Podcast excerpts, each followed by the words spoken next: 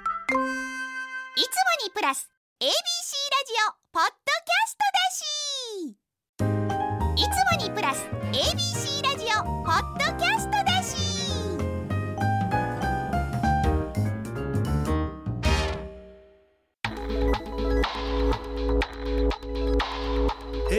AM1008 FM933 ABC ラジオジオ今村翔吾山崎れなの言って聞かせてこんばんは歴史小説家の今村翔吾ですこんばんは山崎れなですさあ今週も始まりました今村翔吾山崎れなの言って聞かせてよろしくお願いしまおす願いします大丈夫やですかばいっす声が声がちょっといやね乾燥してるっていうのもあるんですよであと私、うん花粉症全然ないんですけど、うんそれ5年前の血液検査の結果であっておおちょっと今になってまあ秋花粉豚草うんあれあれね年重ねるごとに蓄積でなるみたいやからそうなんですよいいつなるかわからんよあれそれもしかしたらなってんじゃないのっていうそうねだってあのまずう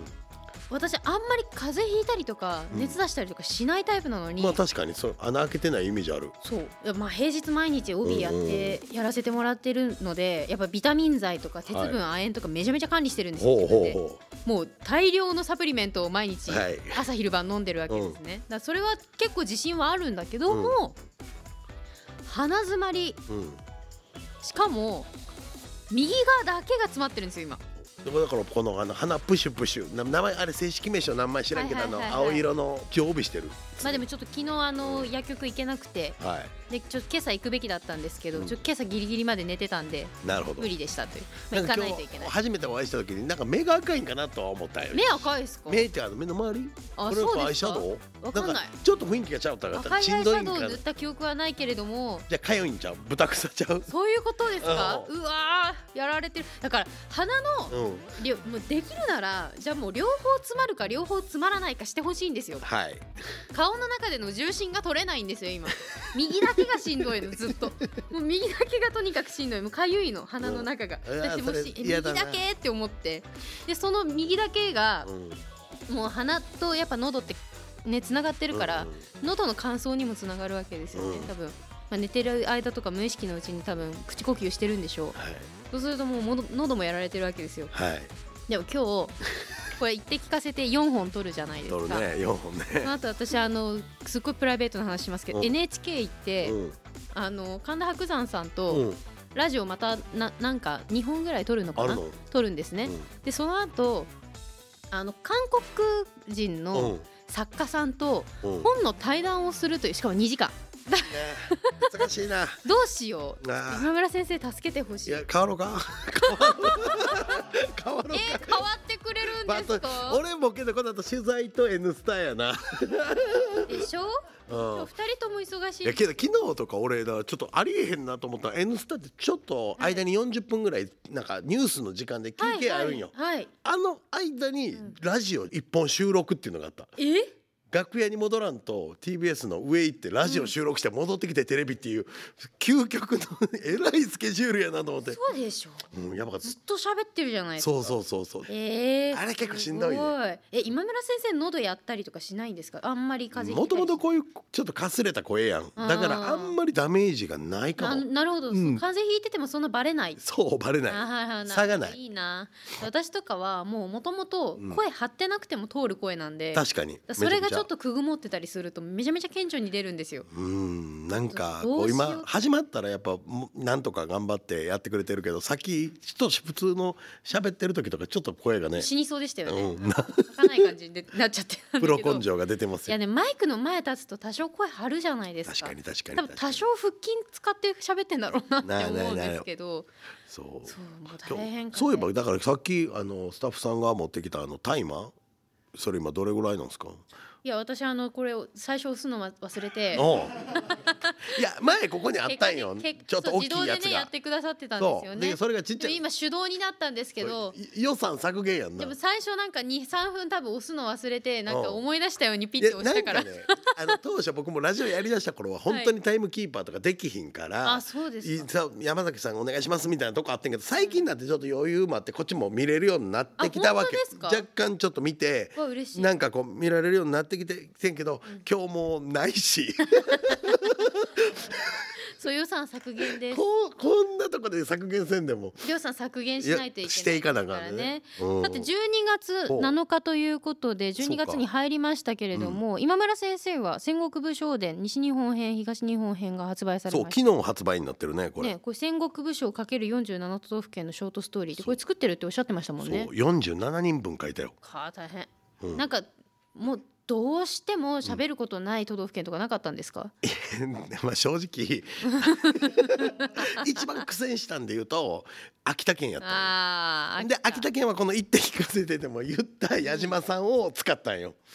であのなんとかクリアしました。だやっぱりその東北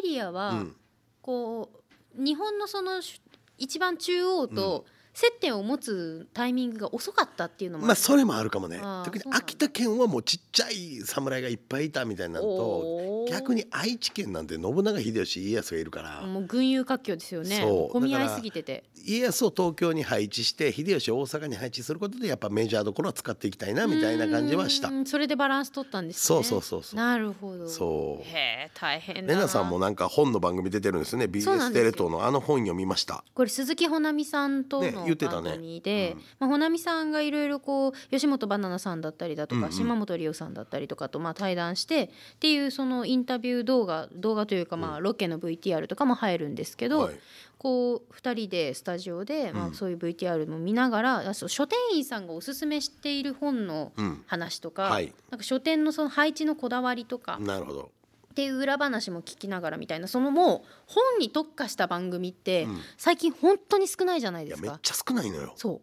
だから、まあ、貴重だしでも少ないっちゃ少ないんだけどテレビ局の上の人たちは実際本好きだったりするそかうだらね。やりたいらしいそうやねり。たいらしい。そう。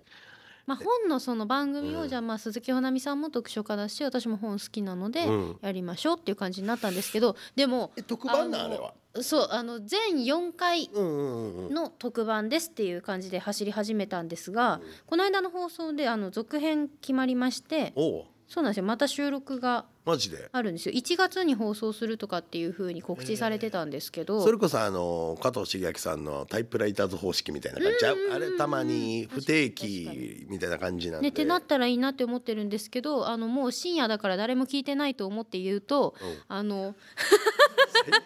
誰も聞いてないと思って言うとうんあの現場でうんうんまあほなみさんメインなんだ けどほなみさんメインなんだけど私司会進行としているんで、まあ、段取りすごい多いんじゃないですか。はいはいはいで1時間番組なんですけど、あの1時間番組でかつそこにロケが入るほうロケ VTR が後で差し込まれるっ差し込まてれるなるはいとはい現場でやることってそんなに多くはないはずなんだけど、めちゃ喋ったんですようん現場で。うんまあなんかやんなきゃいけない段取段取りりだがあってとか仕切りだとか、まあ多くて多くでて。やったんですよ、うんほぼ使われてなくてもうちょっと結構ショックだったっていうなるほどね。あのおーんと思ってなんかあーまあなんか切ないなーと思いました、あのしょうがないけどしょうがないようんしょうがないしょう。がないほほなみさん目の前にして、うんそんなことは言えないしけどそういうタイプの取り方する番組あるよね、うん大量に喋って、うんちょっとだけ使うみたいなね、うんありますよ多分ねちょっともそんなに使われてない多分ああ現場であんなに結構頭働かせたのになーって思うと多分ねえ続編のその、ね、1月ぐらいの放送の分の収録これからなんですけどちょっと控えめに喋ろうって思いました、うんあの狙ってもうなんかもうちょっと減らしてみたらそう狙って減らそうと思う、狙って減らして やる気ないんじゃなくてそうそうあのやる気がないわけじゃよないり先鋭化されたワードでそうそ短くやる気がないわけじゃないただ誰も止めないから、んあなんか誰か止めてと思うだけどなんかけどあるよねその特性イベントでも番組でも特性みたいなのがあって、この ABC のあの船のイベントがあったんよねテレビカメラが入ってるやつあったんよ船のイねベントビアンカの上で、うんビアンカっていう琵琶湖の船の上で、はい国体えー万博のなんかオープンイベント滋賀版みたいなのをやったんおーあよ。出たで一応そのう打ち合わせ結構綿密にやって一、人頭の尺とか決まってたんやけど、うんカンペが出ないから、うんそのまあまあまあそのそうカンペ出ないとそうみんな押しまくんのよそう前の人がえまだまだまだなんかそうそとう取れ高まだないないんだないんだそうそうってなでって不安になって喋っちゃうんですよねこっち一応まあ僕だけが多分テレビとかよく出てる人で他の4人ぐらいの方はあんま出てない方やったから、うんめっちゃ押し押しまくってきて、うん俺ただ船やからいずれ港に着くわけよ。 やろだから俺これどうなんやろなと思って俺は尺の1分を守った方がいいのか、それとも港に着く時間を逆算してうん巻くんか、どっちなんやっていう目を出すんやけどみんななんか笑顔でうなずいてるからそうそうなんか笑顔でうんうんってうなずいてるだけなんだけどあのこっち時計持ってないからタイムキーパーやってほしいっていうもうちょっとなんか指示くれても嬉しいですそうなんねですよで結果的にその放送されたやつ見ると全然使われてないからちょっとなんかもう悲しい気持いちにやなーるそうなんですよ。ありますよねありますね。もうすごい話こういう話をもっとうん赤裸々にうん若干辛辣によく電話してたんやな前電話。本当そうで すよね愚痴あの電話結構辛口でしたよねそうそうそうけどまあたまでもにね伝えていかな辛。口だけど結構芯をついてるところはあると思うんで言すっけどていかなあかんというかまああお互いみんなで頑張って作っていこうみたいな。そうそうなんですよ言っねて聞かせてには何の不満もないよちょっそとうなんですよねタイマーがちっちゃくなったぐらいはいじゃあはいそのちっちゃくなったタイマーがですねもうそろそろオープニングいいよというふうに知らせてくれてるので、はい次に行こうとはい思行いきま、ますしょえーこの後お迎えするゲストは講談社宣伝統括部担当部長の臼井颯さんです今村先生あの面識はなくそう初めましてう初めましてなんだけど俺なんかこの人知ってるぞって思ったら、はいなんかツイッター、まあ、X で俺のこと何回かつぶやいてくれてんちゃうかなっていうのを気づいてたんよ。ファンかなどうだろううん会ってみて気づきましょうそこ。私はこれから何握手会みたいなものを見るってことです俺ねお会いしたことないけどなんかこの文字の並びを絶対見たことあるとい思う。やだ独特なお名前ですよねそうそう早い矢の手で颯さん薄い峠に早いあの手やもんね。確かにそう臼井さんっていうお名前もなんか小説家さんみたいですよねそうそうれこそうそうそう。ぜひちょっとお話を聞いてみたいなと思います。はいということでこの後臼井さんにご登場いただきます、今村翔吾山崎怜奈の言って聞かせて最後までお付き合いください AM 一ゼロゼロ八、FM 九三三、ABC ラジオ。今村翔吾。山崎怜奈の「言って聞かせて」ABC ラジオがお送りしています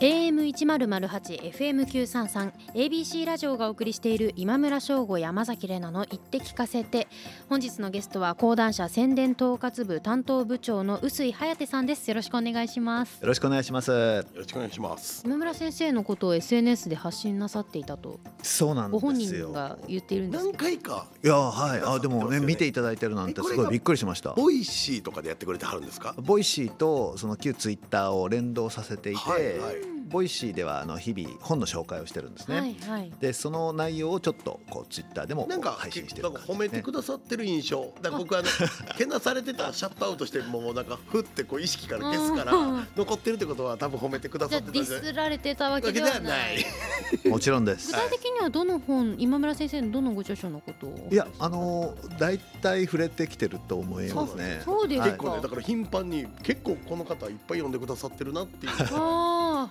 あ、なるほど。ではまず臼井さんのですね、プロフィールをご紹介します。1995年講談社に入社。広告営業、販売、編集、経営企画、生産管理、サイト制作、女性向けメディア運営などを経て現職に至ります。また音声プラットフォームボイシー、先ほどお話出ましたが、ほぼ1日1冊面白くてためになる本の話というボイシーのチャンネルのパーソナリティ担当されています。面白くてためになるを作り届けることをモットーに活動されているということなんですけれども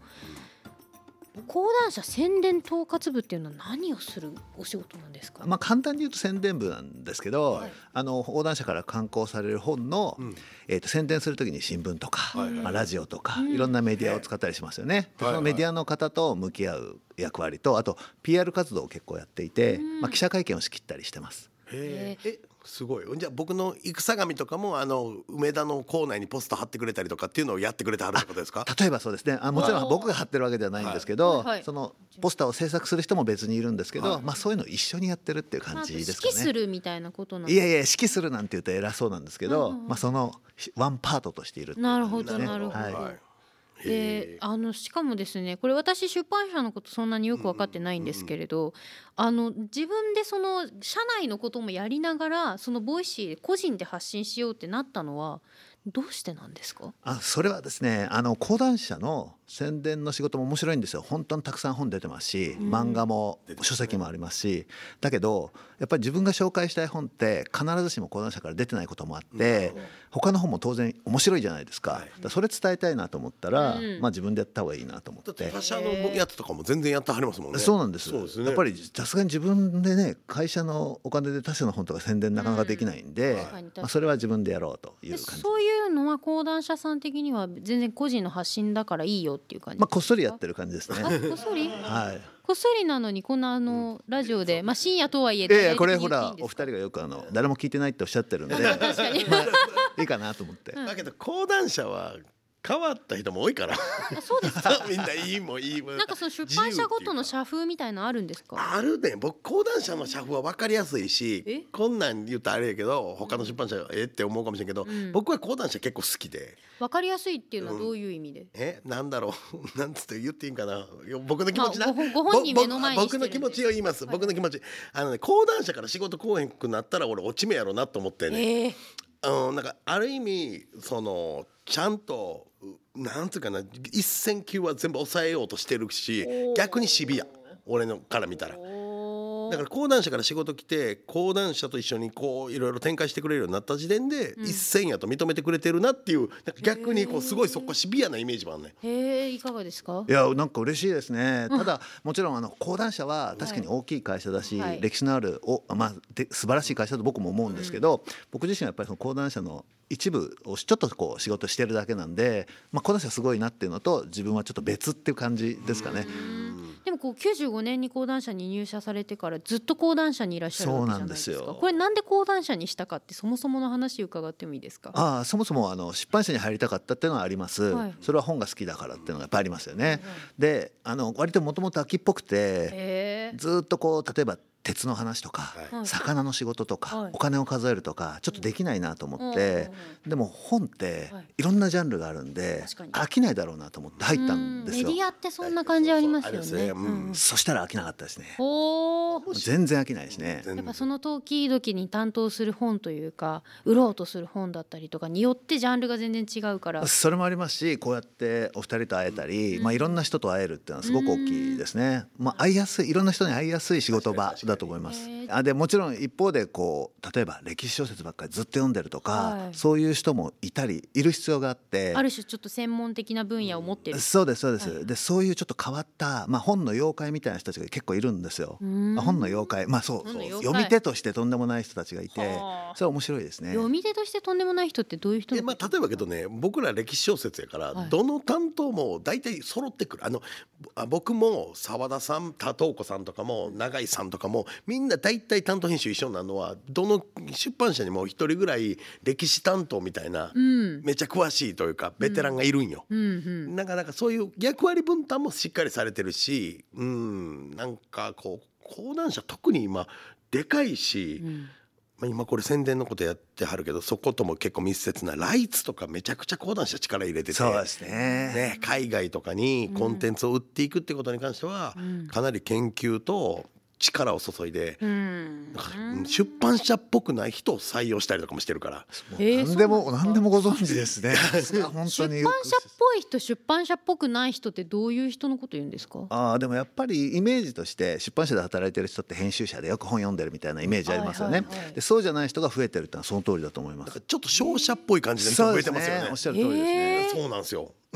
でそういうとこからあの中東で入ってくる方も多いですし、あえてあとデジタル専門人材とかそういう人もいますよね。はあ売るのがものじゃなくてコンテンツっていう感じで今力入れてるところもあるし、はい、じゃあもう世の中の流れとともにやっぱりその紙の本に特化したっていうところじゃないところにやっぱ広げていかなきゃいけそないみうたいたな。だ元は紙の本やからここもないがしろにしてはいけないそうってですいねうこの両輪みたいなところはみんな出版社は今意識してるんじゃないかなでこの宣伝もすごい重要で宣伝次第でいい本も売れる売れへんも結構重分かれますからねそうですね。うんプレッシャー。えプレッシャーですねそれねだってどんなにいい作品でも届くか届かないかってそこに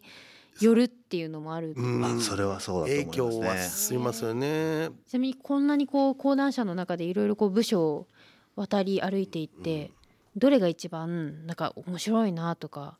意外だったなみたいなところってありましたあこれはですね、まあ、意外っていう意味ではうーんそうですね意外性はそんなないかもしれないですねあのちょっとこうきれいごとに聞こえちゃうかもしれないですけどどれも結構一緒なんですよねうーん。なるほどそうなんでだすねからやっぱり今村翔吾先生とか、はいまあ、そういう作家の方が書いてくれたものをうん読みたい人のところに届けるっていうのが仕事でうんうんそのこういろんな局面でい。え著者と向き合う編集者がいたりその PR ものを作る、うんう制作の舞台がいたり、ライツの交渉をする人がいたりして、はいはいでも目的はみんな一緒みそうたかいな。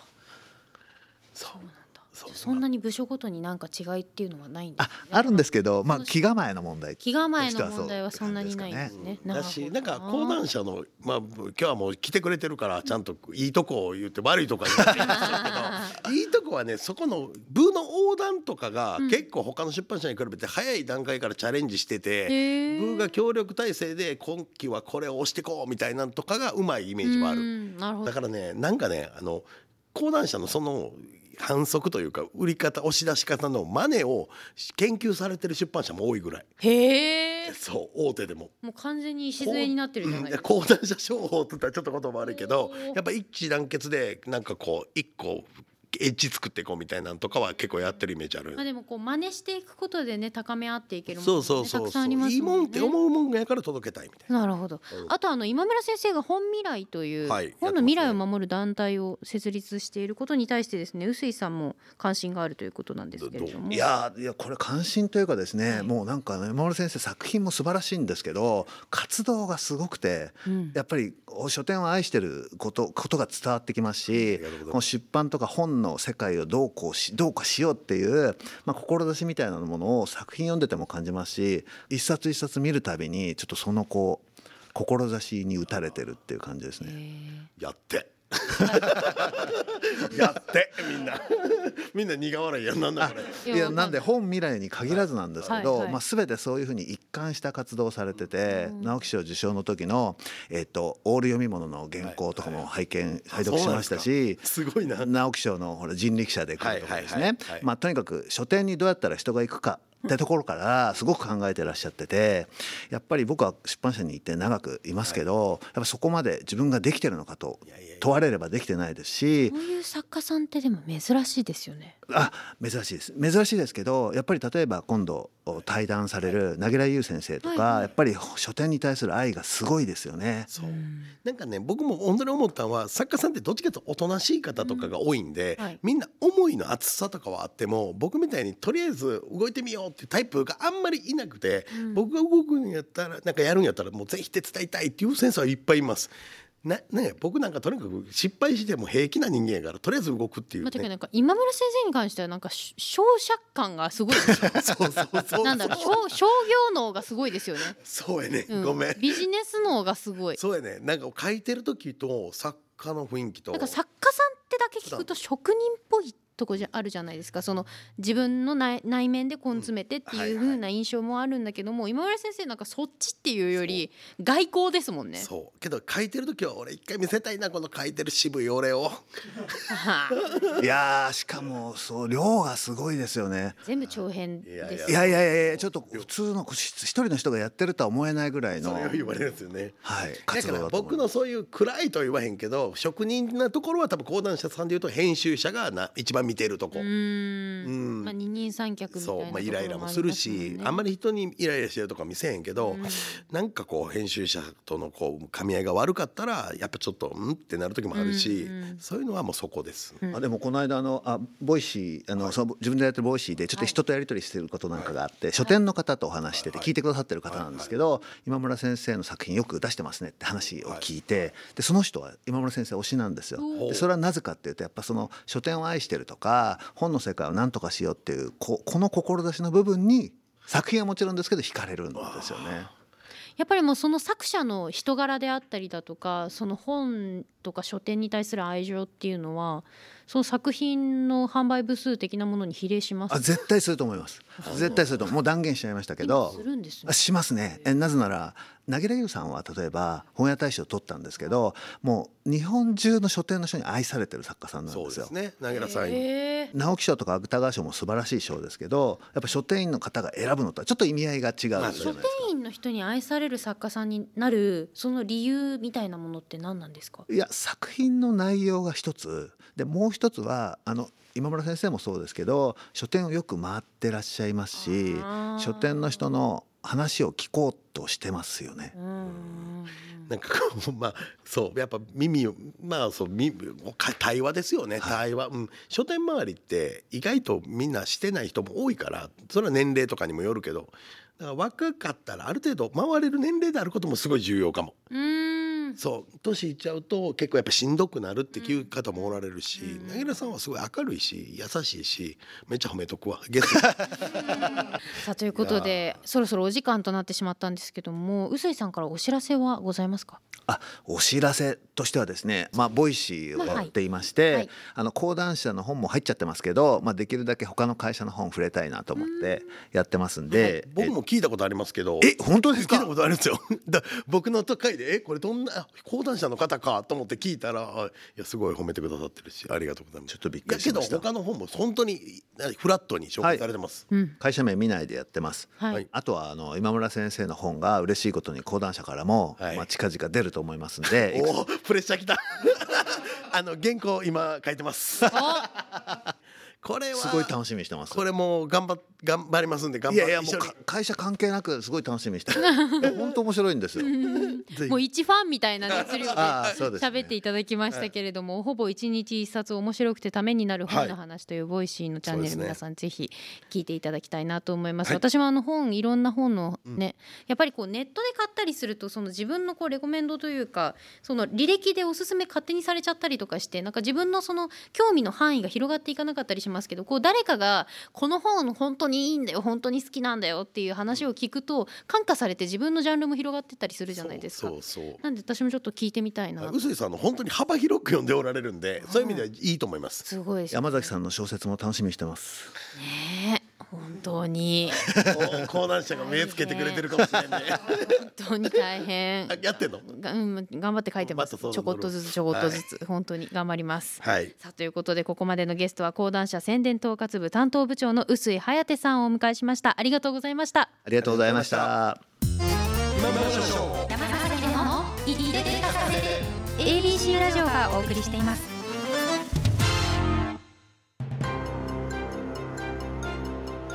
AM1008、FM933、ABC ラジオがお送りしている今村翔吾、山崎怜奈のえ、えー言って聞かせてエンディングのお時間です。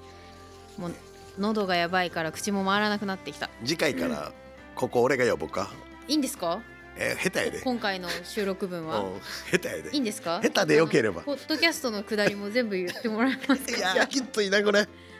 んか一回ありましたよね。あったでもねそううですよね。ーん、そう。まあでも大丈夫だと思いますはい。お知らせははい。僕は戦国武将で西日本編東日本編が昨日発売ですので、ぜひ皆さん騙されたと思って買ってみてください。あもう一個は朝日新聞にて長官小説「ひとよ花よ」が